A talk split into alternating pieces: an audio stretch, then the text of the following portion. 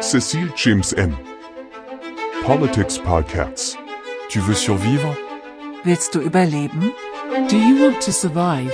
Culture Fabrique. Moira.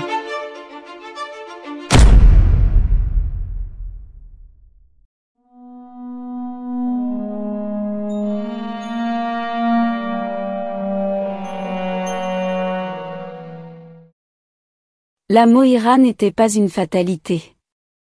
Nous aurions pu y échapper si nous avions accordé une véritable importance à une préparation initiale au dépassement des besoins clivants de l'appartenance, ainsi qu'à d'autres aspects, par une activité métacognitive à travers le spectre de la praxis. La sagesse avait mis depuis longtemps en avant l'importance d'une telle mesure, à cela, aucun empattement pour des lois ordinaires rigides, simplistes et déficientes. Une initiative aurait consisté à développer une réflexion consciente sur nos propres processus de pensée, de comportement et d'interaction sociale. Cela aurait permis d'acquérir une compréhension approfondie de nos propres motivations, préjugés et schémas de pensée, et de remettre en question les mécanismes qui nous maintenaient dans des modèles limitants. Une telle activité métacognitive invite à prendre du recul par rapport à nos propres croyances et à élargir notre perspective. Elle nous aurait permis d'examiner les fondements de nos actions et de nos choix, et de les ajuster en fonction d'une compréhension plus profonde de nous-mêmes et des autres. En cultivant cette capacité, nous aurions pu progressivement transcender les besoins d'appartenance à un groupe restreint et explorer de nouvelles façons d'interagir et de construire des relations basées sur le respect, la coopération et la compréhension mutuelle.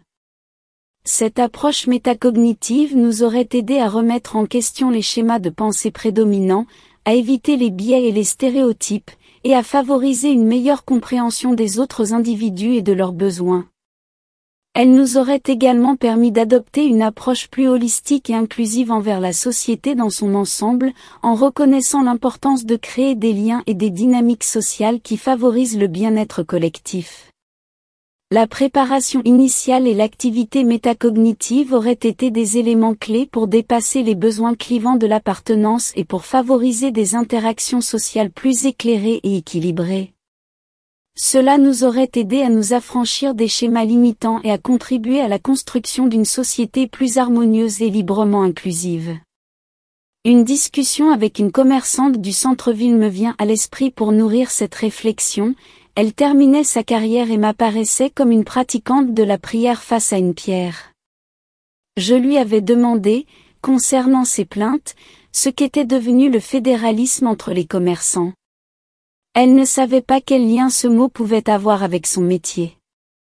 Cela laisse imaginer le niveau atteint, dans cette vie et à cette époque, par les petits commerçants en termes de compréhension des phénomènes globaux et l'insouciance qu'ils traînaient depuis si longtemps.